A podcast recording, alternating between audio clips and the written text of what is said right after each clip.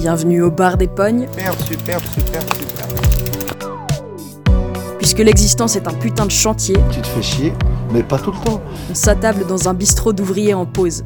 Et on discute. Mais putain, imagine être à Verdun en 1917. Ah, Parce mais- qu'en fait, les guêpes, euh, d'une année sur l'autre, ils, ils meurent. Enfin, Les gens dans ce podcast ont de la poigne. Quand on veut bourrer, on bourre un peu plus si on veut arrêter avant. Ils ont bricolé leur vie.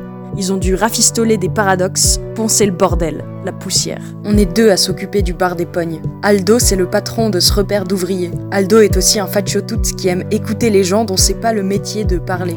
Des fois, il laisse des notes sur les dessous de verre pour que je demande des trucs aux clients. Ils sont passés Non mais, mais nous, Tiens, nous ils sont Il passés. y en a un qui passe à la nacelle. Tout noir. Ça l'intéresse, Aldo. Moi, je suis serveuse. Je parle beaucoup avec les clients. Et je suis payée autant que quand je sers. Tiens, Monique, tu me compteras cela euh, pour moi? Et nous, mais nous on y va parce qu'après. euh... Ah, prends les deux verres d'avant Et, et tout le monde est capable de faire ça. On était dans des champs de coton, tu vois. On était Ouais, des de esclaves du système euh, fraisier. euh. Tu vois, on ne devrait pas dire assurance vie, on devrait dire euh, assurance décès. Pour ça, par contre. On se regarde plus maintenant, hein, je crois, dans la Mhm. Rue. On se regarde plus. Ah ouais, se plus. On dit plus Ça se bonjour fait non plus, hein. Ouais, c'est ça. je. Ce soir, je parle avec Nico. Nico a la cinquantaine, mais on dirait pas parce qu'il a des dreads. Ses yeux ont l'air d'avoir encore 12 ans. Il a des mains immenses et brunies par la terre. Nico est une sorte d'agriculteur indépendant. Enfin, un peu plus que ça. Sur le papier, il est cueilleur sauvage. Il vend ses plantes à des fabricants de tisanes, de cosmétiques, de bière. Nico répare des maisons aussi, en hiver. Et il chante depuis un sacré bout de temps dans Fleuve Congo, un groupe qui me fait tout le temps danser ou pleurer. Dans cet épisode, on parle de comment ses mains pensent avant sa tête, de vente d'abricots en Suisse allemande, du fantasme romantique de l'agriculture. Quand les gens comme moi disent que, ça doit être super idyllique de planter des betteraves et de faire du fromage de chèvre, j'ai volontairement laissé les passages où Nico parle en détail de la greffe ou de la taille des arbres, parce qu'il le fait avec tellement de délice et de passion que c'est des putains de leçons de philosophie.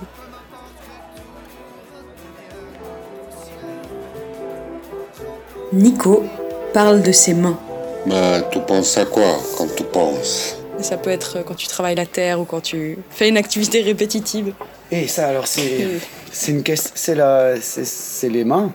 Tu penses à tes mains ou tes mains pensent? C'est plutôt, euh, je pense, le fait d'avoir une activité manuelle fait que ton, ta pensée, c'est comme dans une roue, c'est la prolongation de ta pensée, et si c'est répétitif, ta pensée peut s'échapper un peu plus.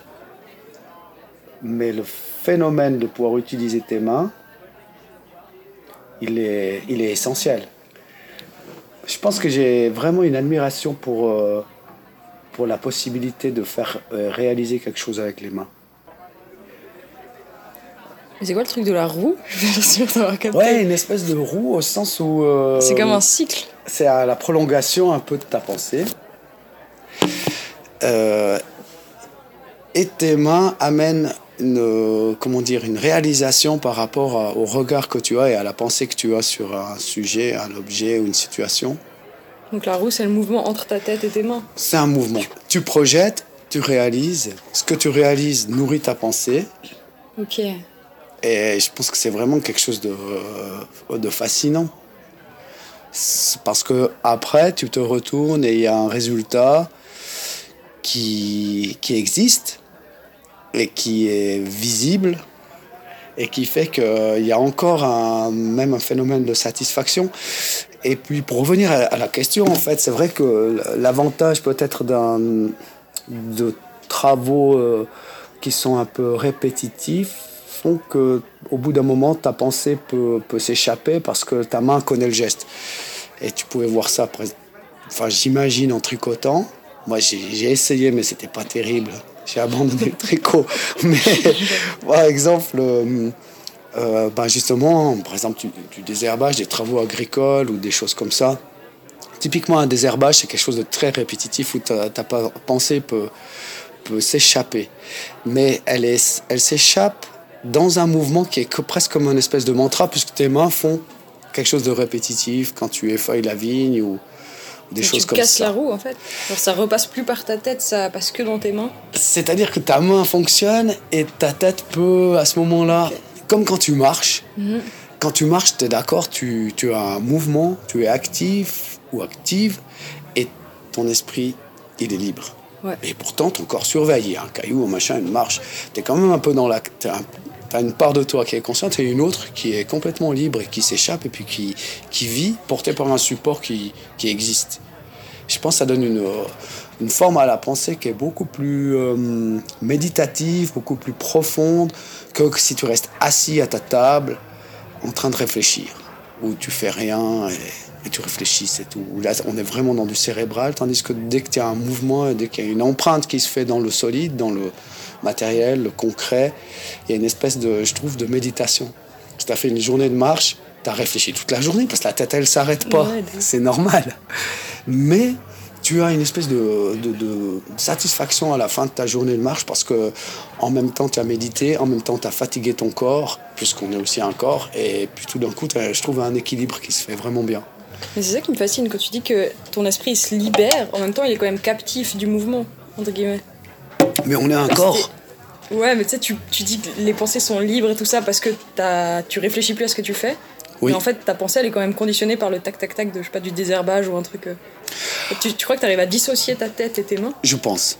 Je pense que, ouais, je pense que, c'est-à-dire, tu dissocies euh, légèrement au sens où tu as une espèce de confiance et une, euh, dans la répétition, par exemple, de la marche, ou dans la répétition d'un geste qui est comme euh, effeuiller une vigne, ou alors euh, désherber. Euh, Il y a une petite partie de, de, de ta conscience qui, qui est quand même concentrée, entre guillemets, mais d'une façon un petit peu suffisamment habituée pour que ça puisse accompagner une réflexion sur un sujet X ou Y, non? Ouais, non, à fond, mais je crois que j'ai jamais expérimenté à ce point-là. D'être détaché de... Vraiment réfléchir à un truc profond euh, parce que je faisais un truc répétitif. C'est comme s'il y avait des seuils où ça bloquait au bout d'un moment. C'est-à-dire que tu reviens dans le fait que tu réfléchis au fait que tu es en train de désherber? Pas forcément, je dirais ça par ailleurs, et c'est comme si ça pouvait pas aller plus loin. Mais peut-être parce que... Je sais pas. Attends, parce que je trop pense... conscient de ton geste peut-être. Ouais. Parce que si par exemple tu n'as pas l'habitude de faire quelque chose, ça va absorber complètement ta, ton observation. Ouais. Si c'est la première fois que, par exemple, pour reprendre l'exemple de la vigne, on te dit oui, c'est simple. Euh, au début, c'est pas si simple. Tu as une réflexion qui se met. Attends, celle-là, je l'enlève, celle-là pas. Et puis, euh, c'est normal. Donc, ça va absorber ta pensée. Tu vas être pris dans quelque chose qui, à la rigueur, peut, peut comment dire, complètement te, te concentrer. Ta tête est presque au-dessus décisionnel par rapport à ton geste. Ouais, ouais, ouais. Et après, Ça si tu as quelque chose, si tu as vraiment l'habitude de faire la même chose, ta, ta tête ne devient plus dé- décisionnelle. Tes mains savent.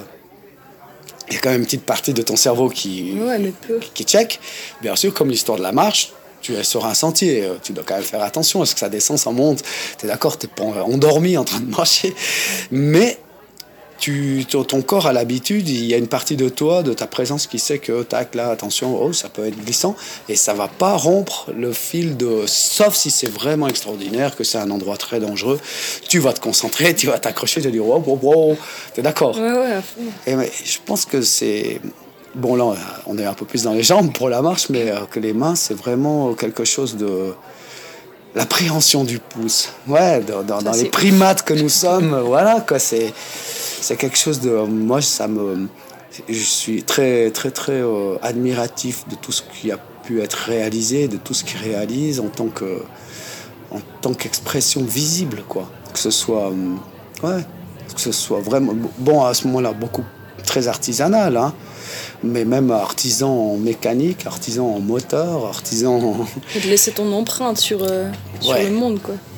je crois, au- sur, sur ton chemin. Et avoir une, euh, une matérialisation visible momentanément de, de ta pensée. Ça, c'est ouf. Ouais, je trouve euh, cool. Ça, c'est c'est peut-être la chose qui me parle le plus. C'est la, cette espèce de, de, de, vision possible qu'on a qui comporte toute une histoire, qui comporte aussi le fait que tu te, tu te spécialises, entre guillemets, tu t'affines dans une direction ou une autre. Si tu fais de la peinture, si tu fais du dessin, si tu fais de la taille fruitière, euh, c'est quelque chose qui est aussi très intéressant parce qu'on est presque dans la sculpture qui demande une attention particulière parce que c'est ça qui va diriger le futur de l'arbre. Il y a des fois où c'est pas comme dans ta tête ce que tu fais avec tes mains. En fait, t'as été habitué assez jeune à, à constater que ce que tu fais, c'est pas comme dans ta tête. Enfin, ce que tu fais avec tes mains, ça Ouais. colle pas à l'idée que t'avais. Non. Et qu'est-ce que t'en fais quand ça revient dans ta tête? C'est très intéressant. On est beaucoup à galérer, je crois, à visualiser un truc et après en le faisant, tu dis merde, c'est pas du tout ce Ça. que je voulais faire avec mes mains. Oui. Alors, je, je dirais, moi j'ai l'impression qu'il y a deux, deux possibilités. La première, c'est que hum, c'est la frustration. Parce que, parce que tu te dis, mais j'arrive pas à m'approcher. Et la seconde, je pense que c'est la. hum, J'ai envie de dire. euh, la confiance qui fait que finalement, tu sais très bien que tu as un corps, tu peux imaginer beaucoup de choses avec ta tête, mais que ton corps a des limites. Et que comme par exemple si on prend le cas du- d'une sculpture ou du dessin, ou même de la menuiserie, que tu n'es pas encore à même de pouvoir réaliser, tu peux quand même malgré tout aller et te laisser aller par le défaut de tes mains, entre guillemets, en disant, bon, moi j'arrive à aller jusque-là. Ouais. Et puis, tu vas peut-être découvrir quelque chose qui va, dans un cas artistique par exemple, qui va subjuguer ta tête en disant, mais finalement, c'est moche comme dessin, mais il y a, de- y a de l'atmosphère. Ça ressemble. J'aime bien. C'est pas du tout ce que j'avais dans la tête. Je voulais faire un Apollon avec un disque. tu vois Un dessin exemple. académique. Ouais. Et puis, euh, j'ai une espèce de gribouillis qui ressemble un peu plus à du Riser ou un truc un peu. Un peu arraché comme ça, au style hobby, et puis tu te dis, mais en fait, il y a quand même une ambiance dedans. Il y a un mouvement. Donc tu t'habitues, et je pense que franchement, si on veut s'approcher de quelque chose, eh ben, tu es obligé de passer par euh, soit l'acceptation de ton handicap, soit la pugnacité qui t'encourage à continuer et à travailler jusqu'à ce que tu t'approches le mieux comme un instrument de musique. Ouais. La dextérité sur un instrument, euh, c'est. C'est pas, j'ai envie de dire, c'est c'est le fruit d'un travail, d'un entraînement. Et le truc du dessin, là, il y a pas un peu un genre de résignation où tu te dis, euh, Pff, en fait, je ferais pas mieux que ça, au lieu d'essayer de t'améliorer? Tu te dis, ah, mais c'est pas si laid. Alors moi, je, je serais de cette, cette école-là en disant, résigne-toi à te dire que c'est comme ça que tu dessines pour l'instant, et insiste pour arriver à essayer de t'approcher d'un truc qui, qui, correspond un peu plus à ton rêve finalement, parce qu'au fond c'est un rêve quand tu vois des peintures ou des dessins. Il y a des choses qui sont tellement surprenantes et puis qui en même temps dégagent une émotion super forte alors que sont un- une superposition de couleurs avec euh, uniquement des formes. Et t'es quand même là, euh, subjugué. Tu te dis, c'est curieux. Et ça te parle, alors que c'est des superpositions de couleurs et des formes. C'est génial pour dire que c'est vraiment. On est loin du, Ouais, ouais. du dessin. Je veux dire, il y a des choses qui se font en collage. Et. Ok, il y a eu la main, mais en fait, c'est surtout une espèce de. Qu'est-ce qui nous guide là au milieu qui fait qu'on crée une espèce d'atmosphère? Comme dans un texte. Qu'est-ce qui fait dans un texte que. Franchement, je reprends et reprends cette phrase? Elle n'a pas de sens, mais. Mais. Je sais pas. Il y a un truc là derrière. Il Ouais. y a un truc qui exprime quelque chose que même moi je ne comprends pas vraiment, mais je trouve cool. Et je vais, je vais la garder. Tu vois? Tu- Ça provoque. Ça provoque un sentiment quand toi-même tu la lis ou quand quelqu'un d'autre la lit. Là un peu comme ça, mis en, en gargoire, en se disant étonnant, tu vois? Oh, sombre lumière, tu vois, tu es là, ça, n'existe pas, sombre lumière. Puis en même temps, si je te dis oh, sombre lumière, tu te dis, mais c'est fou, ça me dit quelque Ouais, chose. Pourtant, c'est complètement antinomique et puis tu, tu croches, quoi. Mais bon, là, on est loin de la main, quoi. Oui, non, c'est vrai. mais, non, mais c'est hyper intéressant, je trouve. J'ai l'impression qu'il y a deux écoles, justement. De soit viser un espèce de perfectionnisme, de l'idée claire de ta tête, et tes mains doivent se tordre à l'idée qu'il y a dans ta tête, à force de répétition et tout ça. Ouais. Et soit il y a l'école de, bah, en fait, mes mains seront jamais à la hauteur de mes idées, du coup, je Mhm. m'accommode de ça et je vais peut-être m'améliorer ou un truc comme ça. Hmm. Alors, je pense que Ça dépend si tu crois à l'inspiration euh, ou pas, en fait. Mais même en, en mécanique ou quoi, t'aurais. euh, de dire je, je, je veux que ce fonctionnement soit comme ça. Dans ma tête, c'est très clair, il y a le moteur parfait. Et en fait, en vrai, je merde, il y a un frottement, j'y arrive pas, j'arrive pas à mettre ma main là. J'y parviens pas forcément. Ouais. Ouais. Alors, c'est vrai que je pense que ça, c'est quand même le. Par exemple, pour une, euh, un résultat qui serait vraiment pratique, je, pense qu'il y a la. Comment dire Entraînement, ça fait un peu. Mais on pourrait dire ça, un entraînement. Moi, j'ai- eu la chance d'avoir. euh, d'avoir des, des. Comment dire Des manuels autour de moi, comme, euh, comme parents, comme grands-parents. Et je pense d'avoir petit euh, vu euh, ce qu'on pouvait faire avec les mains, c'était vraiment une, une fascination. Si je prends du côté de mon, mon papa, par exemple, qui était euh, autant au jardin que, que, par exemple, à la peinture, Ouais. tu vois on a grandi dans l'odeur de- d'huile de lin et de térébenthine, donc il peignait vraiment à l'huile. La peinture artistique. Voilà. Ah ouais, j'ai cru que c'est. Ok. Et de, de voir apparaître euh, dans un coup de crayon un dessin, de voir apparaître ensuite une toile, de voir apparaître une image qui dégage une ambiance. Et tout ça a été vraiment justement dans ce phénomène de, de roue entre la pensée, le regard, l'imagination et puis euh, l'application euh, par la main qui te permet de réaliser quelque chose. Je crois que c'est vraiment quelque chose qui est, qui est fascinant. Moi, je pouvais regarder des heures dessiner ou peindre ou, ou construire quelque chose. Ou, euh, ou ça pouvait être des, des autres tâches comme simplement coudre. Si je pense plus à, à ma mère, euh, je sais pas, coudre, tricoter, c'est des choses hallucinantes. Tu regardes et il y a un truc qui est réalisé après. Ou faire de la pâte à pain. Non? Non, à fond.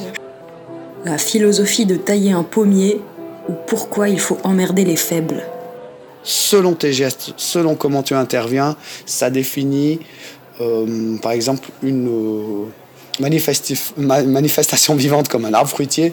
Et tu dis, bon, bah, il faut le guider là, là, là, et là, et là. Et là, tu seras plus dans une sorte de sculpture au sens où tu as une présence vraiment euh, un petit peu en, en même temps d'observation et en même temps manuelle, où tes mains à ce moment-là sont assujetties un petit peu à ta réflexion. C'est passionnant, les En mains. plus, tu dois penser à. Pour le, le cas d'un arbre que tu tailles, tu dois penser à. Je sais plus ce que c'est ce truc où il doit pas y avoir trop de fruits sur une même branche. Tu dois à la fois penser à la, la forme globale du truc et à euh, est-ce que cet été il va donner assez de pommes si je coupe cette, cette petite branche ou un truc comme ça. Alors, tu la- dois te projeter en avant en même temps. Tu, exactement. C'est-à-dire que tu prends la place, entre guillemets, de, de, de cet arbre, tu visualises à quel stade il en est, est-ce qu'il est dans un...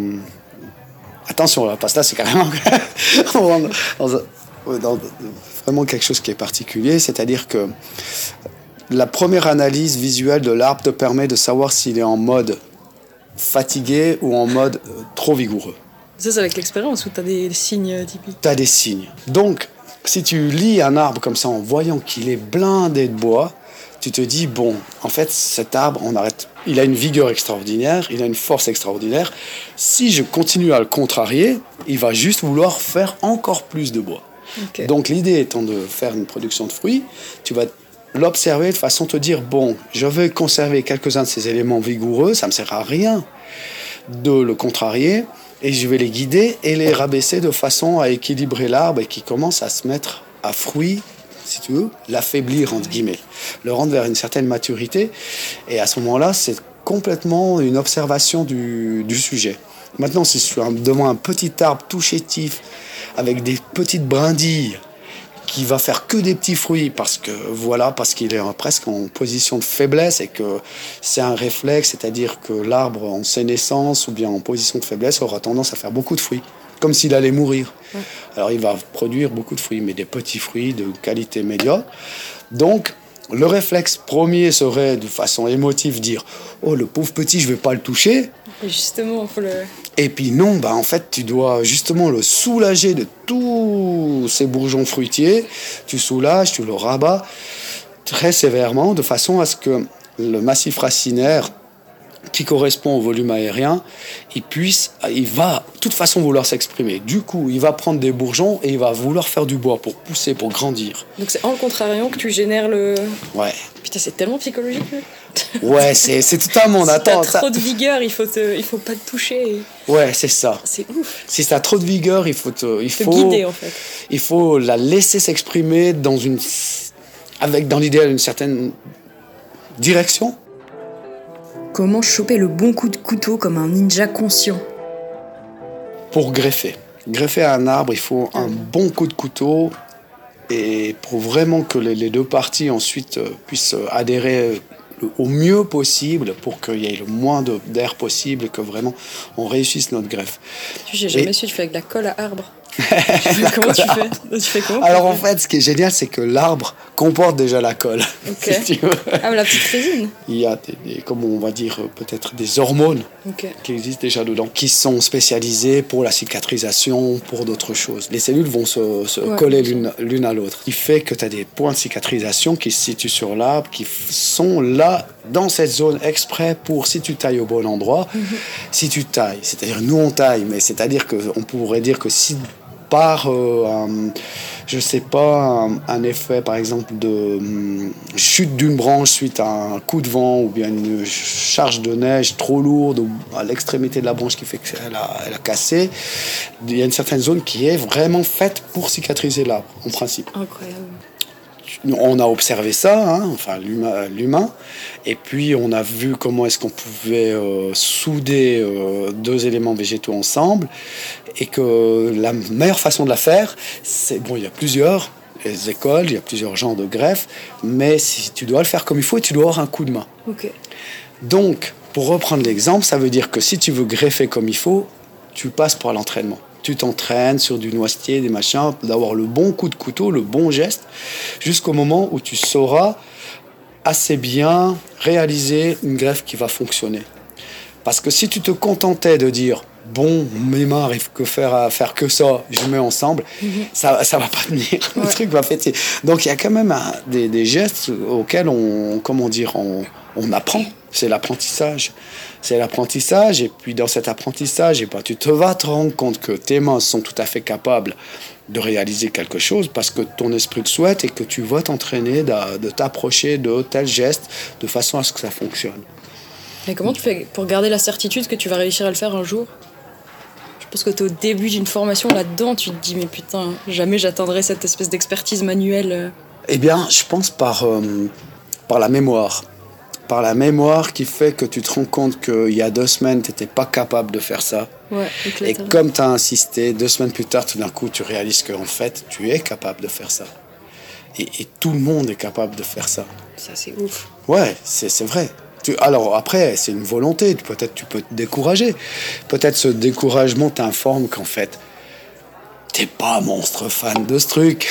tu vois Tu te dis, mais bon, bah, insiste pas, ça te parle pas, c'est pas l'idée de contraindre. Par contre, si t'as un petit intérêt, insiste. Il y a un truc qui fonctionne très très bien pour des choses. euh, pour plein, plein, plein de choses. Apprendre un texte, pour euh, apprendre à greffer, pour un bon coup de couteau, c'est tu le fais trois fois cinq minutes par jour. C'était pas trois fois trois minutes. Donc, je- Merde, ça a augmenté. C'est- écoute, et que les temps sont C'est durs. trop- ouais. non, C'est 15 des- minutes par jour. Ouais, mais profite parce que 2021, ça, ça va monter. On parle de 5 minutes 30. Enfin, Ah, on sait pas, on est encore en train d'en discuter. Chaud, mais d'ici 30 ans, ce sera 20 minutes. Ouais. Ah, si on continue à bosser devant des ordures, oui, ça sera Ah, 20 putain, minutes ouais. pour avoir un coup de main. Mais euh, non, mais vraiment, en fait, 5 minutes, c'est une image pour dire si trois fois espacé dans la journée, tu répètes quelque chose, c'est impressionnant comme après 10 jours, tu. Mais ça peut être bête, ça peut être une flûte, ça peut être euh, un coup de couteau, ça peut être euh, un accord de guitare, ça peut être euh, beaucoup, beaucoup, beaucoup de choses. J'allais dire changer une roue, ça je sais pas si tu vas passer trois fois 5 minutes à essayer de changer une roue, mais. On va plein. Mais je pense que ce phénomène de, de répétition espacée fait que vraiment tu te rends compte après quelques temps que tu as, pour revenir, tu as avec la mémoire un retour et tu dis Ah, mais oui, j'avais noté dans mon agenda euh, premier jour 2. Et là, déjà, je me rends compte que j'ai un meilleur. un- une- plus d'aisance pour utiliser une gouge pour le bois ou je sais pas, euh, plein de choses. J'ai déjà plus d'aisance, quoi, ça, ça va de mieux en mieux. Et quand tu te rends compte que les jours se suivent, tu te rends compte qu'en fait, on pourrait s'entraîner à mille choses. Non? Tu t'entraînerais à quoi, si tu pouvais? Ah là, je pense à la danse de salon, la danse de salon. Non, sérieux, ça me, ça m'est venu. Je me suis dit, mais je suis vraiment un ploucan. Et je me disais, mais la danse de salon, c'est tout un patrimoine. Et, et C'est je le truc en couple là avec. euh, ouais, du tango, du passo, passo doble, je sais pas. Phase au doublé. Oui, tu vois, un truc euh, qui, que, que ça fait quand même déjà quelques décennies que, que les gens pratiquent. Et je me dis, tiens, c'est, drôle d'avoir un code pour danser. C'est beau. Je trouvais, euh, je me dis, à deux personnes, tu, tu- j'aimerais connaître ça, tu vois. Et alors, euh, trois fois cinq minutes de tango, par exemple. Ça, c'est Pour une partie. tu m'invites ta robe et tu te à fond. Ah, c'est chaud, mais ça comme philosophie. Je Comment pense dire que tu vas tellement t'amuser tu- déjà. Oui, non, bon. c'est sûr. Je dis, si t'apprends à tailler un arbre en faisant trois fois 5 minutes, faut que tu saches exactement quel est le geste que tu essayes de faire en fait. Oui, tout à fait. C'est ça qui est Alors, complexe. Oui, alors dans le cadre de, par exemple, euh, là c'est c'est peut-être quelque chose de différent. Par rapport à euh, tailler un arbre, euh, je pense que c'est difficile de dissocier ça d'une certaine approche, d'une certaine compréhension de, de, de ce phénomène vivant. C'est même indissociable, je dirais.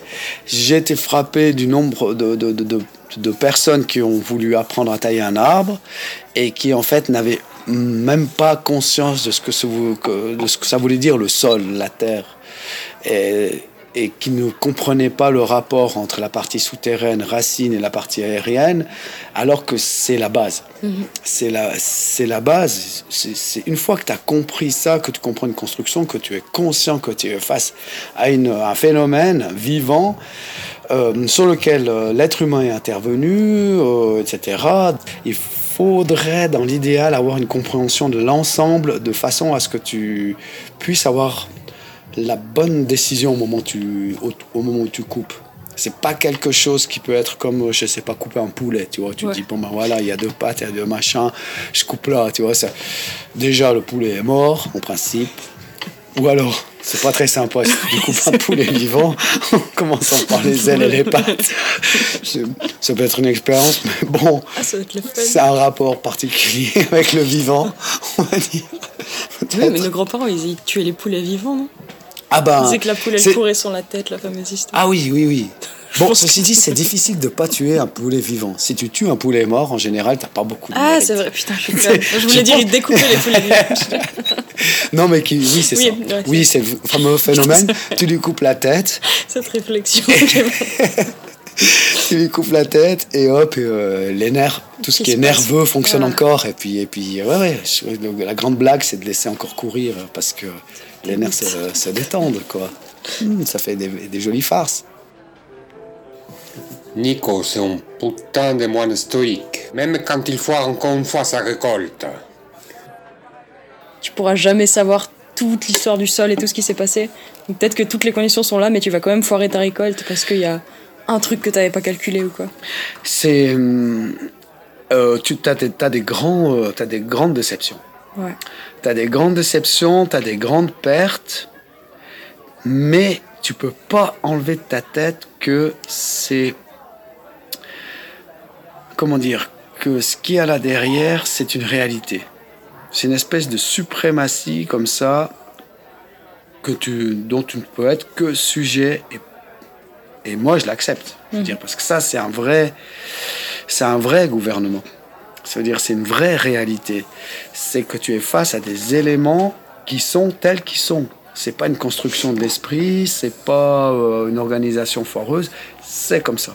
Je, je veux pas comment dire humaniser ou la, la- terre, mais simplement euh, prendre conscience que c'est presque mécanique, j'ai envie de dire. Je trouve rigolo qu'on dise ah c'est à la mode durabilité. Mais, mais c'est incroyable de dire du comme si Ouais, c'était ouais. fun d'être dans la durabilité. Mais c'est pas fun, c'est lo- c'est logique, mec. Mais c'est juste logique.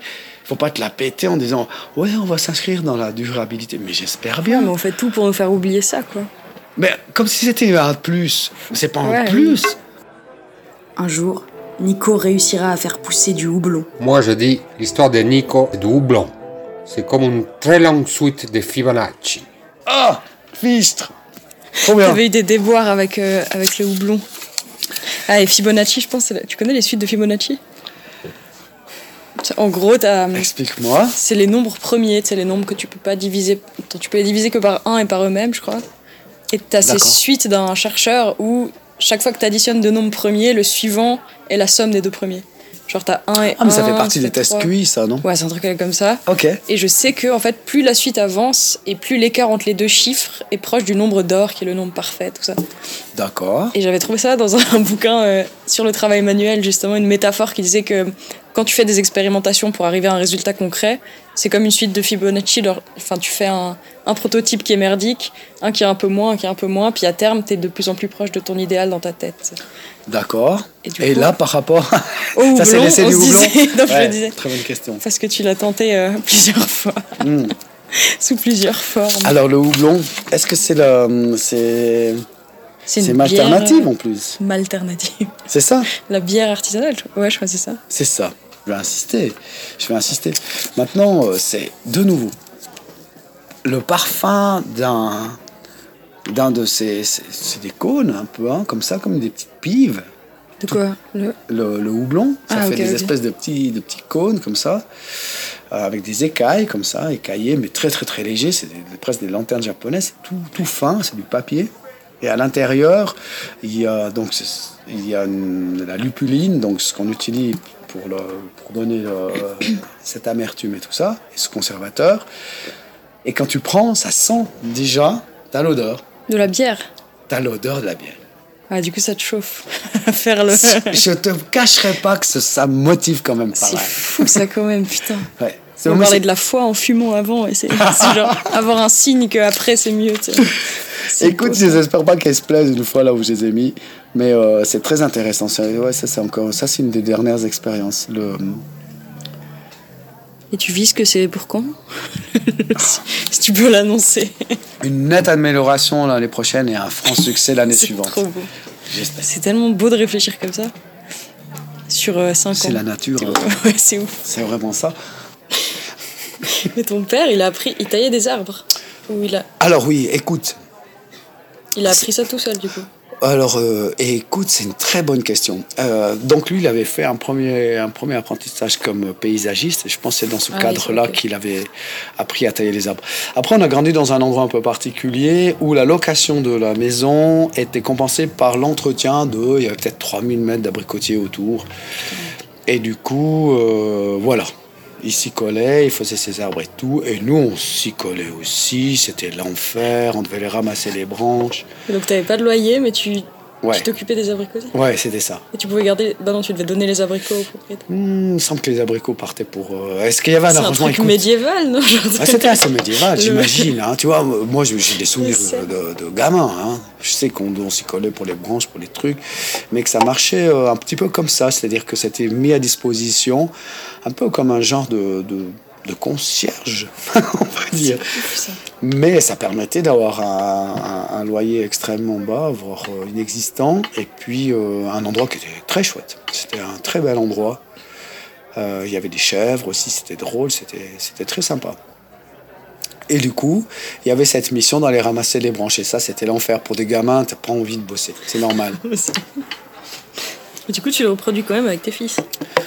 Le truc Alors, j'ai au essayé- champ tout l'été. Alors, j'ai essayé d'être quand même un peu plus. Ça, c'est rarement été une obligation. Hein. Donc euh, non, vraiment l'idée c'était qu'ils soient pas obligés. Après, euh, des fois, j'étais euh, dans l'obligation de leur demander de venir, ça c'est sûr, parce que j'étais vraiment coincé. Mais non, non, je crois que ça a toujours été plus une... euh, Ils n'ont ils ont pas été euh, contraints ou obligés. Euh, ça a déjà tellement mauvaise euh, presse, l'agriculture, en disant, l'air de dire, ah ben, si, si t'es un crétin, ben, bosse dans l'agriculture, en gros.